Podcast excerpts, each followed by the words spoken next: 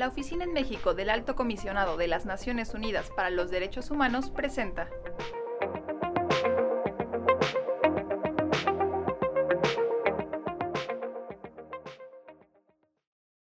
Bienvenidas, bienvenidos a una nueva edición del podcast de la ONU Derechos Humanos en México. Soy Andrea Nomdedeu, oficial de Derechos Humanos en la oficina. Con motivo del Día Internacional del Migrante, hoy conversaremos sobre el estado de cumplimiento de las recomendaciones que los órganos de tratado de Naciones Unidas han hecho a México derivado de sus visitas oficiales al país. En este sentido, han sido diversos los comités los que, a lo largo de estos últimos cinco años, han formulado recomendaciones en materia de derechos humanos de las personas en movilidad. Por ejemplo, el Comité contra la Tortura, el Comité de Derechos Humanos o el Comité de Protección de los Derechos de todos los trabajadores migratorios y de sus familiares, entre otros. Para comprender mejor cómo es que el Estado mexicano ha dado seguimiento y cumplimiento a estas recomendaciones, nos acompañan el día de hoy Ayesha Borja Domínguez, titular de la Unidad de Asesoría Jurídica del Instituto Federal de la Defensoría Pública, y Adrián Estrada, coordinador de la Oficina de Atención del Servicio Jesuita al Migrante en Ciudad de México. Muchísimas gracias por, por acompañarnos. Muchas gracias por la invitación, Andrea, y saludos a todo tu auditorio. Hola, Andrea, muchas gracias. Un saludo para ti y para Yesha también. Un placer estar aquí con ustedes y un saludo para toda la audiencia. Ayesha, en el año 2017 el Subcomité de Prevención de la Tortura instó a México a adoptar las medidas necesarias para crear y fortalecer mecanismos de control y supervisión, tanto internos como externos, de todos los órganos que posean facultades para privar a las personas de su libertad y para garantizar que esos mecanismos implementen un enfoque proactivo que permita prevenir, detectar y sancionar de manera efectiva los actos de tortura y los malos tratos cometidos al momento de la privación de la libertad, durante el traslado, y el ingreso a los lugares de detención. A cinco años de esa recomendación, ¿consideras que han sido adoptadas suficientes medidas para prevenir, detectar y sancionar estos actos? ¿Cómo consideras que se podría avanzar en esta recomendación? Gracias, Andrea. Fíjate que yo creo que no, no solo no han sido adoptadas suficientes medidas, sino que no pareciera haber un interés real para prevenir estas conductas mucho menos sancionarlas. De entrada, a mí me parece que es muy complicado contar con información por parte de las personas migrantes detenidas. Hay mucho miedo detrás de esto y la denuncia se vuelve algo complejo precisamente por el hecho de estarse trasladando. Mm, no obstante lo anterior, desde el instituto trabajamos junto con la Secretaría Técnica de Combate a la Tortura para que si el personal jurídico del instituto sabe, es conocedor de algunos de estos actos, tratos crueles, inhumanos o la misma tortura, se dé aviso a la Secretaría Técnica y que ellos sean quienes presenten las denuncias correspondientes. Eh, tenemos poco tiempo trabajando en esto, pero ya es un avance.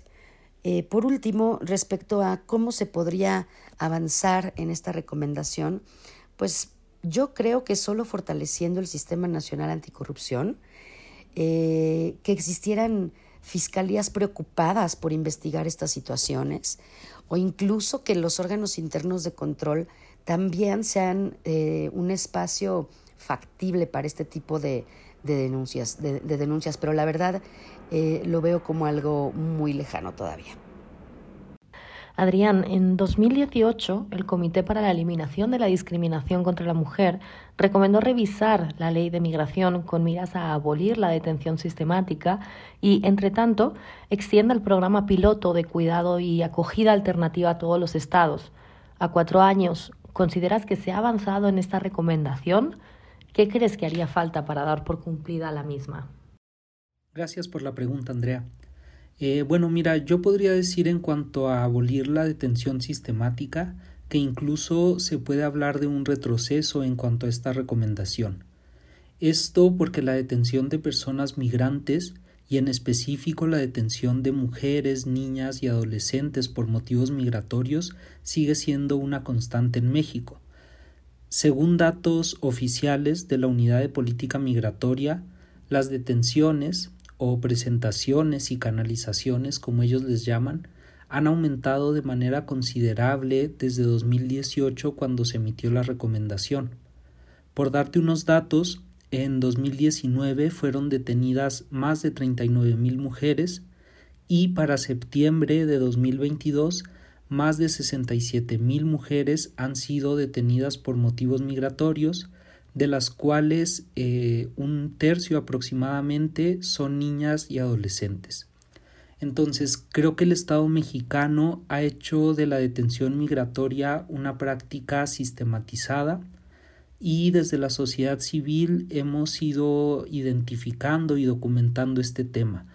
Hemos documentado incluso la detención y el retorno o deportación de personas que contaban con documentos migratorios vigentes o que eran solicitantes de asilo o de refugio. En cuanto al programa piloto, si bien este no fue ampliado, sí podemos decir que existen avances en este tema. Eh, en noviembre de 2020 se realizaron reformas a la ley de migración que prohíben determinantemente la detención de niñas, niños y adolescentes. Esto sin duda es un gran avance, pero también hay que decir que a casi dos años de que la reforma entró en vigor ha dejado mucho pendiente todavía. Por un lado, las Procuradurías de Protección de Niñas, Niños y Adolescentes no han mostrado la diligencia suficiente para actuar de manera adecuada ante casos de niñas, niños y adolescentes migrantes y por otro lado, como decía anteriormente, pues las detenciones siguen en aumento y no hay espacios suficientes de alojamiento adecuado para esta población. También desde sociedad civil hemos documentado cómo el Instituto Nacional de Migración mantiene a niñas, niños, adolescentes, a familias completas en estacionamientos, en oficinas y en otros espacios inadecuados que en ocasiones tienen condiciones incluso peores que las de las propias estaciones migratorias. Entonces, eh, yo creo que podríamos decir que sí hay avances en el marco normativo con esta reforma, pero también hay pendientes en cuanto a su implementación.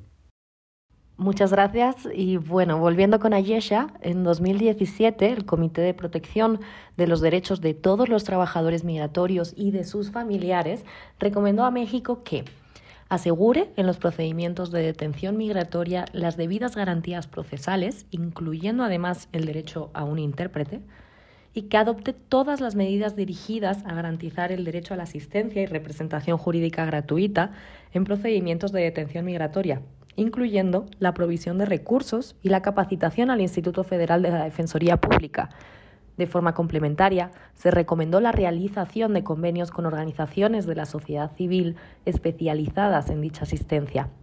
Además, recomendó que se garantice la detención migratoria que sea una medida excepcional de último recurso y limitada al menor tiempo posible, que esté fundamentada en el caso concreto, incluyendo las razones por las cuales no pueden ser aplicadas las medidas alternativas y sea revisada de manera inmediata por una autoridad judicial independiente e imparcial Además, recomendó que garantizara el derecho al acceso a la justicia, sin que ello redunde en una extensión de la detención en aplicación del artículo 111 de la Ley de Migración. Desde tu experiencia, ¿consideras que se ha avanzado en estas garantías?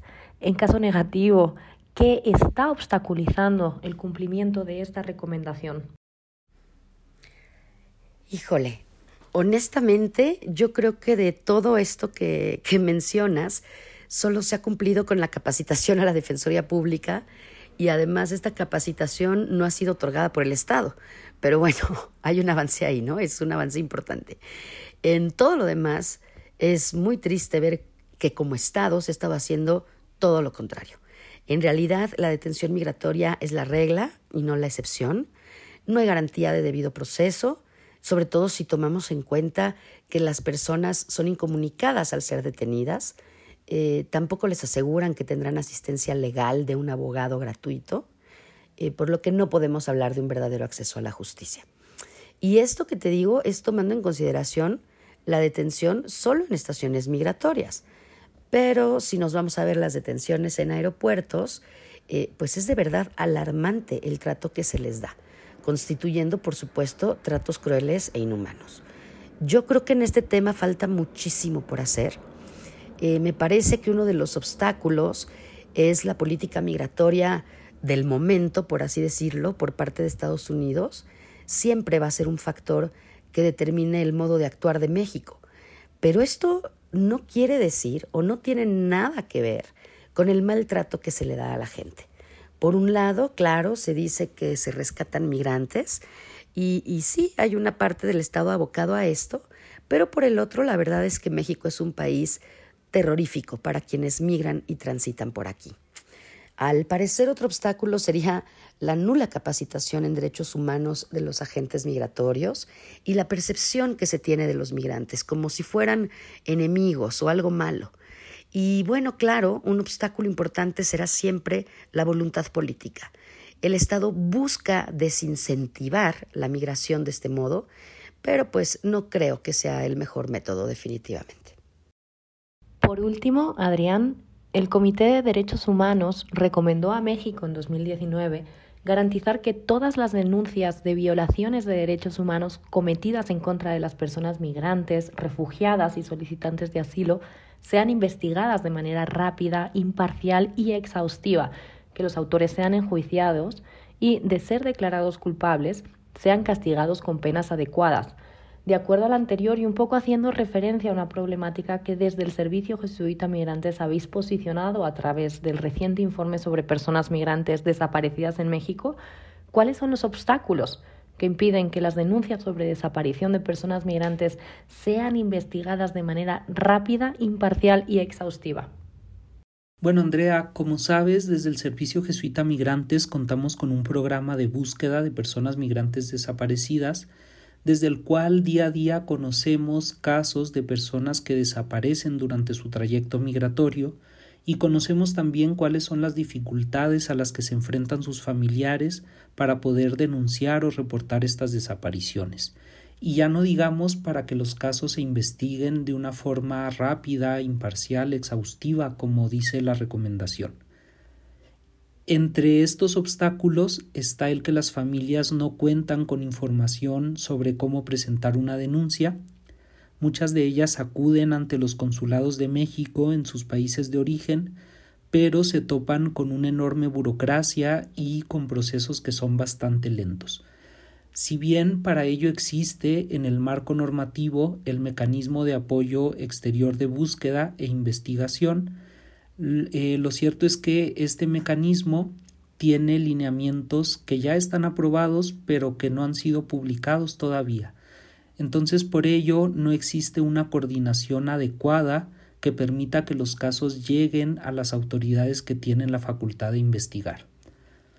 Por otro lado, nos encontramos también con que la obtención de una visa es un proceso bastante complejo, al igual que es complejo para las familias que ya se encuentran aquí en territorio nacional presentar una denuncia ante el Ministerio Público. Entonces el problema nos lo encontramos desde la presentación de una denuncia y este se complejiza todavía más cuando, la, eh, cuando se inicia la investigación. Eh, afortunadamente creo que podemos decir que sí hay avances con la creación de las comisiones de búsqueda, tanto la nacional como las comisiones estatales, que generalmente son autoridades que tienen una gran sensibilidad sobre el fenómeno de la desaparición de personas migrantes y que han facilitado que las familias puedan presentar reportes desde sus países de origen a través de herramientas eh, como páginas web, como el teléfono, el correo electrónico, incluso a través de aplicaciones de mensajería instantánea. Eh, entonces, esto es un gran avance yo lo único que diría es que hay que fortalecer eh, la publicidad de estas comisiones para que las familias en países de origen sepan que pueden acudir ante ellas ante una posible desaparición de sus seres queridos. Pues muchísimas gracias a Yesha y Adrián por estar aquí el día de hoy en este podcast y muchísimas gracias también a quienes nos acompañaron el día de hoy con estas importantes reflexiones. No se pierdan todos los podcasts de la Oficina del Alto Comisionado de Naciones Unidas para los Derechos Humanos en México a través de Anchor FM y Spotify. Gracias y hasta la próxima.